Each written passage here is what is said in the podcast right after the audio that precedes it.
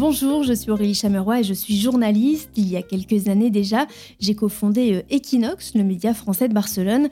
Et comme beaucoup de journalistes et créateurs de médias, me définir comme une entrepreneuse, c'est encore un peu compliqué. Rien dans mon parcours scolaire, universitaire ou professionnel ne m'y avait préparé. Alors j'ai décidé de partir à la rencontre d'entrepreneurs ici à Barcelone ou d'experts de l'entrepreneuriat pour glaner leur parcours, leurs conseils, leurs visions. Chaque interview est de devenu pour moi une source d'inspiration, alors que vous soyez en phase de vous lancer à Barcelone ou déjà un entrepreneur aguerri, je suis sûre que vous trouverez vous aussi ici de précieuses pépites. Bienvenue dans Tous les chemins mènent à Barcelone.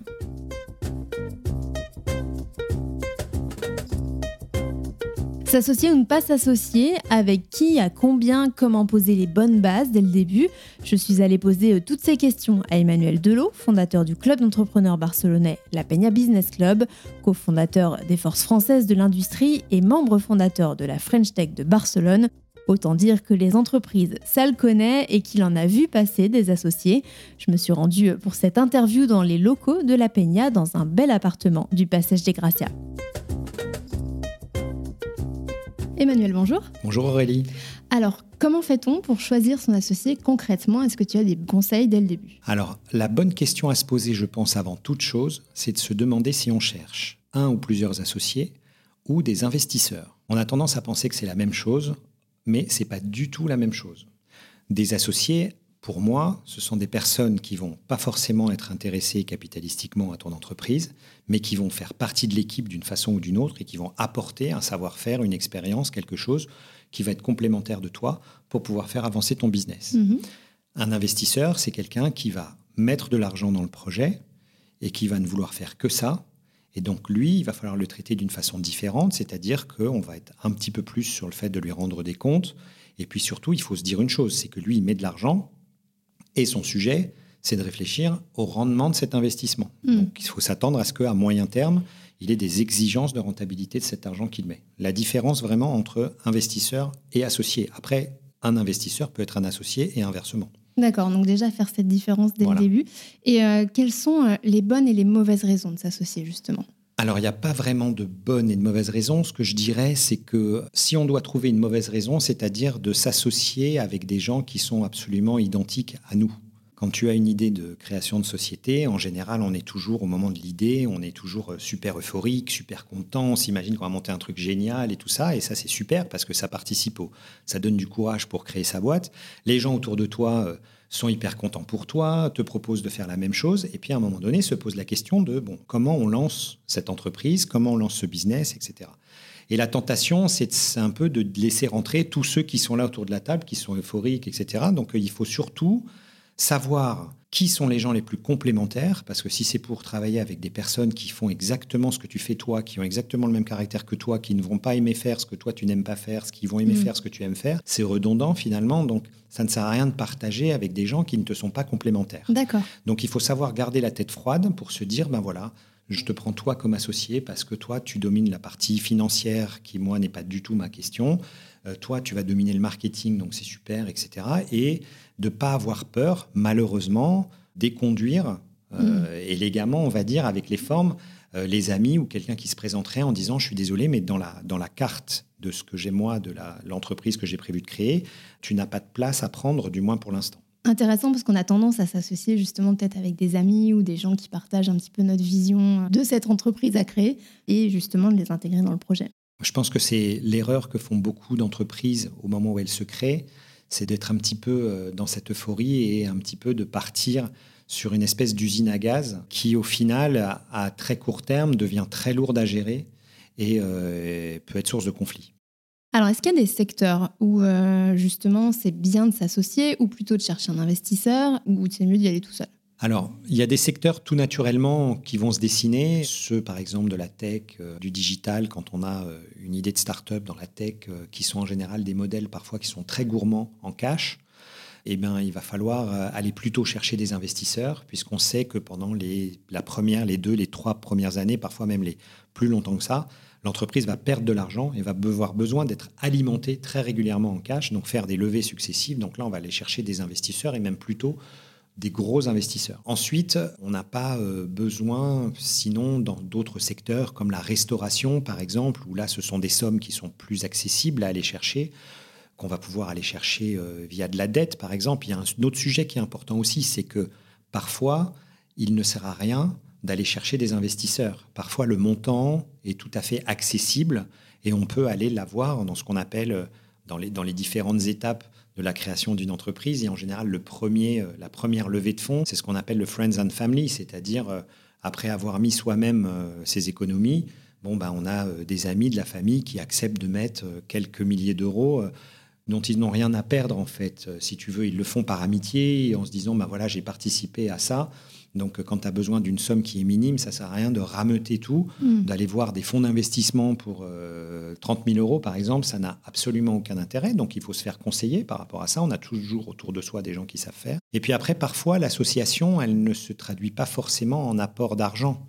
Parfois, on va avoir besoin d'un associé pour son savoir-faire. Mm. Je prends un exemple tout simple, c'est la restauration, par exemple. Quelqu'un qui veut investir dans un restaurant, qui veut ouvrir un restaurant mais qui n'est pas euh, cuisinier, va avoir intérêt à trouver, s'il veut que son restaurant soit pérenne, un chef qu'il doit associer au business. Moi, mm. je pense qu'il faut qu'il le fasse s'il veut que son restaurant maintienne une qualité euh, durable. Il faut que les personnes qui sont au point clé de l'entreprise soient associées au business. Ça, c'est une certitude. On a parlé de complémentarité, tu viens de l'illustrer.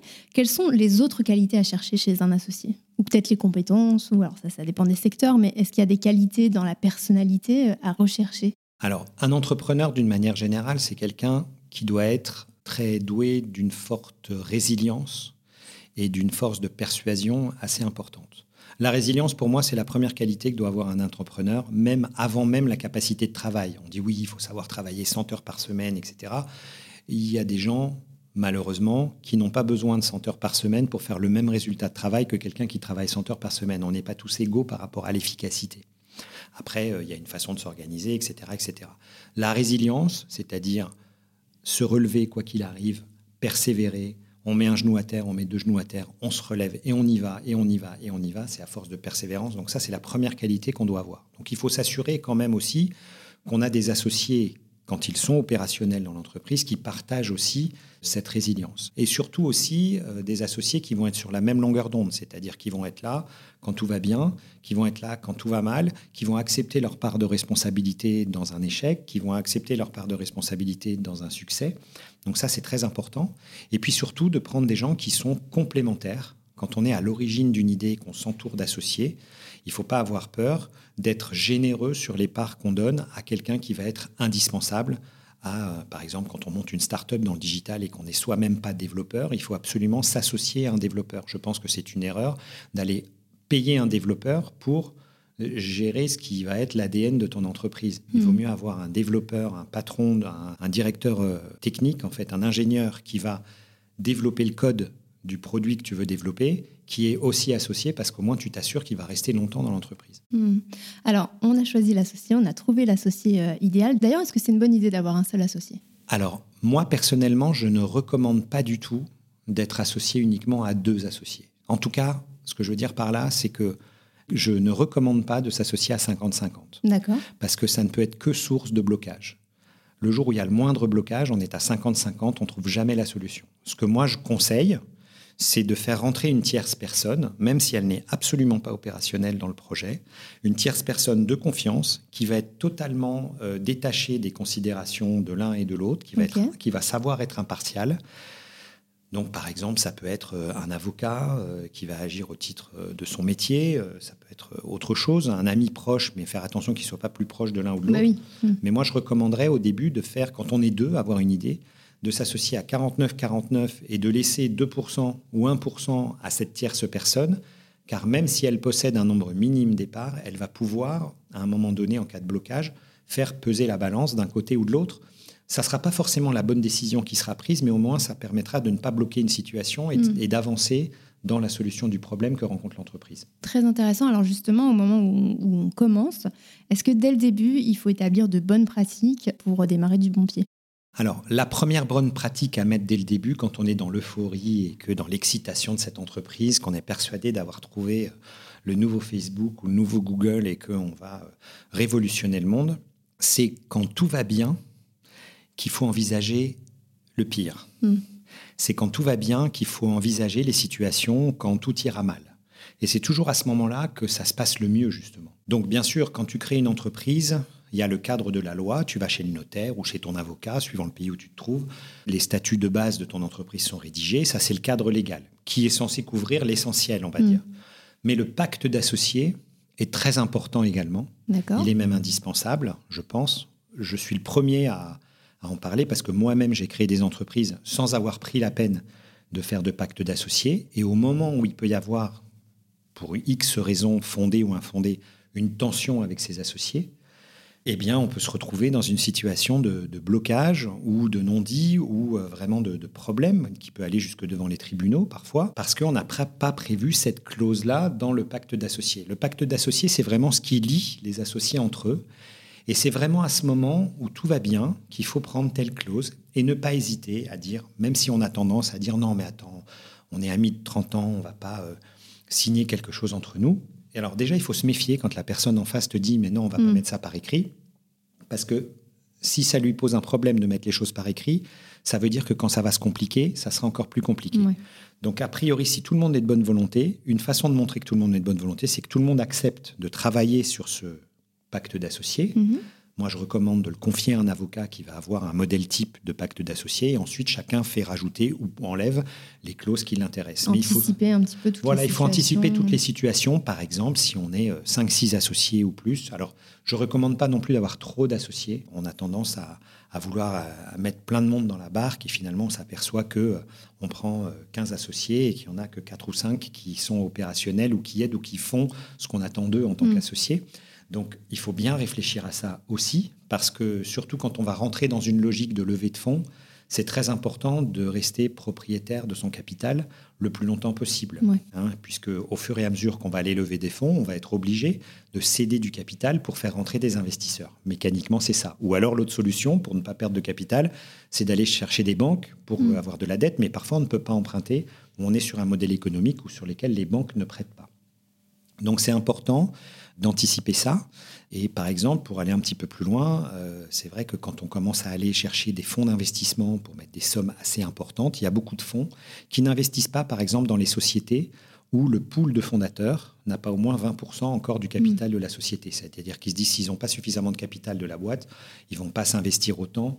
Et donc, il faut savoir que les investisseurs aujourd'hui investissent surtout sur une équipe, sur des personnes que sur un projet. Mmh puisqu'il y a des personnes qui sont brillantes, qui sont capables de faire de n'importe quel projet un succès.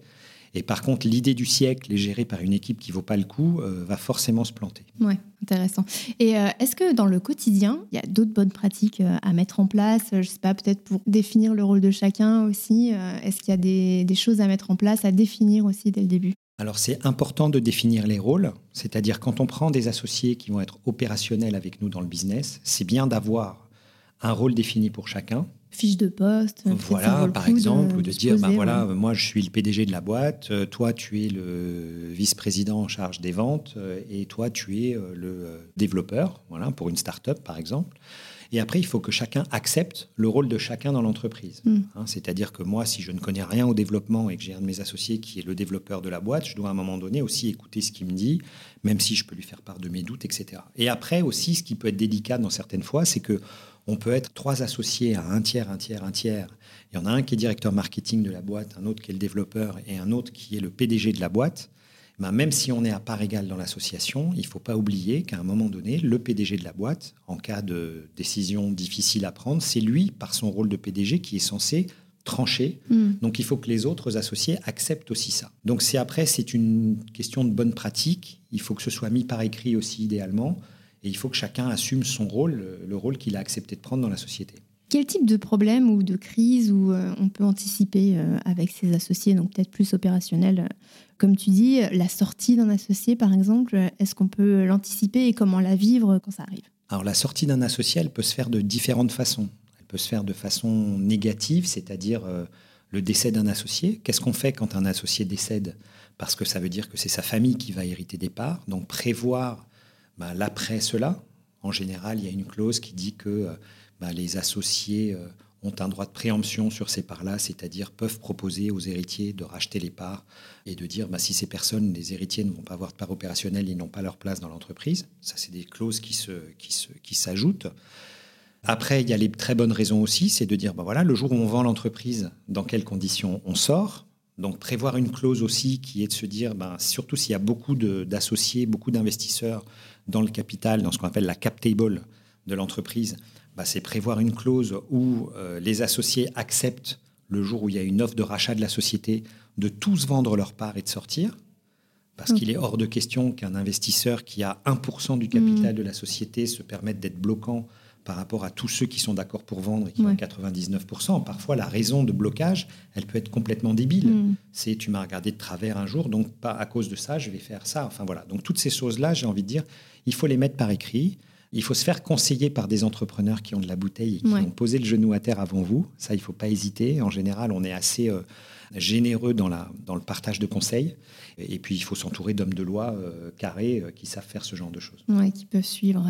Il y a beaucoup d'entreprises qui sont familiales encore aujourd'hui. Est-ce que entreprendre et s'associer en famille, c'est une bonne idée, notamment en couple? Et est-ce que là aussi, il y aurait des, des choses à peut-être à mettre au clair dès le début? En général, quand on démarre une entreprise familiale, on ne sait pas qu'on démarre une entreprise hmm. familiale. Le truc classique, c'est le papa qui monte la boîte et puis la maman, elle s'aperçoit que euh, ben il n'y a pas les moyens trop de payer un comptable, euh, mais bon, elle a des velléités un petit peu à faire de la compta, donc elle vient, elle se rattache au truc. Et puis le fils, euh, qui n'a pas forcément envie de faire d'études supérieures, mais qui aime bien passer du temps dans l'usine, et ben il vient et puis il aide sur. Et donc l'entreprise devient familiale. Hmm. un petit peu par la, par la, force des choses, ça se construit un petit peu comme ça. Alors, le fait de travailler en couple, il faut bien se connaître, il faut savoir faire. C'est pas parce qu'on ne sait pas travailler en couple qu'on ne s'aime pas. Mm. Euh, c'est une preuve d'amour, comme une preuve de désamour, de montrer qu'on peut ou pas travailler ensemble. D'accord? Moi, j'ai la chance d'être très compatible avec Patricia, ma femme. C'est la deuxième entreprise qu'on gère ensemble. Et chacun est à sa place. Chacun sait rester à sa place. Et chacun est complémentaire de l'autre, c'est-à-dire ce qu'elle aime et ce qu'elle fait moi, j'aime moins le faire. Ce que j'aime et ce que je fais, parce que parfois on fait des choses qu'on aime moins faire, elle aime moins ou elle ne veut pas le faire. Personne vraiment n'influe sur euh, euh, le travail de l'autre. On mm. se fait confiance et on sait garder les choses. C'est un peu comme euh, s'associer avec des amis quelque part, c'est-à-dire qu'il faut que chacun ait son rôle bien défini et fasse confiance à l'autre sur l'expertise qu'il a. Après, sur les associations, sur les entreprises familiales, moi, personnellement, ça n'a pas été le cas, mais j'aurais adoré reprendre une entreprise familiale derrière mes parents, euh, parce que j'adore l'idée de, des parents qui construisent quelque chose, des enfants qui reprennent et qui construisent encore mieux et qui font évoluer avec leur œil euh, plus générationnel, euh, moderne, on va mm. dire. C'est pas le cas, mais c'est vrai que on a des, des, cas de figure où, tant que ça reste dans la famille, dans le premier cercle de famille, en général, ça se passe bien. À un moment donné, bah, tout le monde grandit, tout le monde fait sa vie, et parfois on peut ce qu'on appelle les pièces rapportées, c'est-à-dire les maris des enfants ou les femmes des enfants qui sont intéressés aussi de partager au business, de, rentrer dans le business. Donc là, c'est qu'est-ce qu'on fait? Parce que ces personnes-là, même si elles sont, euh, elles font partie de la famille par adoption entre guillemets, elles n'ont pas forcément la même mentalité familiale, etc. Et puis il peut y avoir des avis. Donc ça, c'est pareil. Il faut un petit peu le laisser par écrit. Je pense qu'il faut qu'il y ait un pacte familial aussi qui fasse que si on veut que cette entreprise familiale elle aille dans la durée, eh bien, c'est de, par exemple, de, se garantir que s'il y a un désaccord et que quelqu'un de la famille veut sortir, eh bien, qu'il soit obligé en priorité de vendre ses parts à la famille également, si on veut que cette entreprise reste familiale, parce que parfois il peut y avoir des investisseurs un peu vautours qui vont être à l'affût de parts qu'on voudrait vendre pour rentrer dans le capital un petit peu de façon inamicale, sauf que le jour où ils arrivent à avoir 50 et 1% du capital, ils maîtrisent la, société. Mmh, donc, euh, toujours anticiper finalement. Euh. Voilà, c'est bien se connaître et encore une fois, c'est euh, penser à quand tout ira mal, quand tout va bien. Et respecter le rôle de chacun. Et respecter le rôle de chacun, c'est primordial. Alors Emmanuel, tu connais la petite question rituelle euh, de ce podcast. Est-ce qu'il y a des livres, alors sur le sujet ou, pas forcément, ou une série qui t'a marqué récemment? Est-ce que tu peux nous faire partager tes dernières recommandations? Alors il y a deux choses auxquelles j'ai pensé. Tout d'abord un livre qui est directement en lien avec le sujet qu'on vient d'évoquer. Parfait. C'est un livre espagnol à la base qui a été traduit en français. La traduction en français, c'est Le livre noir de l'entrepreneur. D'accord Et la petite euh, signature en dessous, c'est Tu ne pourras pas dire qu'on ne t'a pas prévenu. En gros, c'est un livre que je conseille à tous les entrepreneurs en devenir, ou ceux qui n'ont, jamais entrepris et qui souhaitent le faire. C'est en gros, si tu lis ce livre et qu'à la fin de ce livre, tu as encore envie d'entreprendre, c'est vraiment que tu es fait pour être un entrepreneur. C'est-à-dire c'est c'est un vrai. livre qui va te dire, qui va te dévoiler tous les côtés sombres de l'entrepreneuriat, tout ce à quoi tu ne t'attends pas et que tu vas faire face. Donc en gros, ça va, c'est un livre qui va tout faire pour te dégoûter d'entreprendre. Donc si tu as toujours envie d'entreprendre après avoir lu ce livre, c'est que tu es vraiment fait pour ça. Il y a une part de folie aussi hein, dans l'entrepreneuriat. En général, on, on avance, on fonce, on fonce. Puis quand on regarde en arrière ce qu'on a, ce qu'on a parcouru, on se dit si j'avais su, C'est je vrai. l'aurais pas ça. fait. Ouais, ça revient. donc il y a un Ouais. côté un peu fou aussi chez l'entrepreneur. Donc ce livre, pour ça, il est super. Et après, un autre sujet, alors qui n'a rien à voir, mais c'est ce que je regarde. Moi, Je- j'ai très peu de temps pour regarder des séries, des films. En général, quand je me pose, oui, j'aime bien regarder des vieux classiques. Mais là, il y a quelque chose qui m'a capté euh, en ce moment, qu'on regarde en ce moment à la maison. C'est sur euh, Amazon Prime. C'est le quatrième volet de l'auberge espagnole de Cédric Lapiche. Vous Ok. savez, tu sais, cette trilogie euh, avec Romain Duris, notamment. euh, qui a commencé à Barcelone, ensuite c'est allé en Russie, ensuite c'est allé à New York, et là le quatrième opus, ça s'appelle Salade grecque. Alors Cédric Lapiche n'a pas voulu faire un quatrième film, il a fait une série. Donc, Sympa. qui est en plusieurs épisodes sur, euh, sur Amazon Prime. Et donc, la base, c'est que ce sont les deux enfants, pour ceux qui ont suivi avant, les deux enfants de Romain Duris qui ont grandi à New York. C'est la raison pour laquelle Romain Duris était allé à New York dans l'épisode précédent et ben maintenant sont devenus de jeunes adultes, donc le frère et la sœur.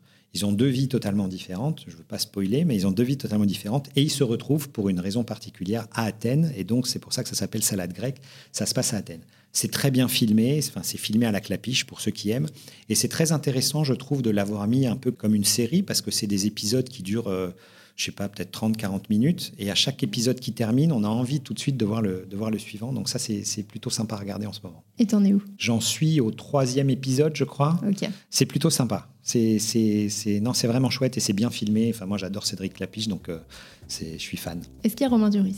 Il y a Romain Duris un petit peu. C'est surtout les deux enfants, en tout cas pour l'instant, qui ont la, qui ont la, la primeur. Mais si tu es fan de Romain Duris, bah, tu mets euh, les cinq minutes où il y est, tu mets pause, et tu regardes, tu fais Voilà. une capture d'écran. voilà. Merci beaucoup, Emmanuel. Merci Aurélie. Toutes les recommandations d'Emmanuel sont dans les notes de l'épisode. Si vous lisez le livre qu'il vous a conseillé, n'hésitez pas à envoyer un petit message pour me dire ce que vous en avez pensé. Et puis si vous regardez Salade grecque aussi d'ailleurs, merci de nous avoir écoutés jusqu'au bout. Merci aux belles fréquences pour le montage et le mixage. Et à très bientôt.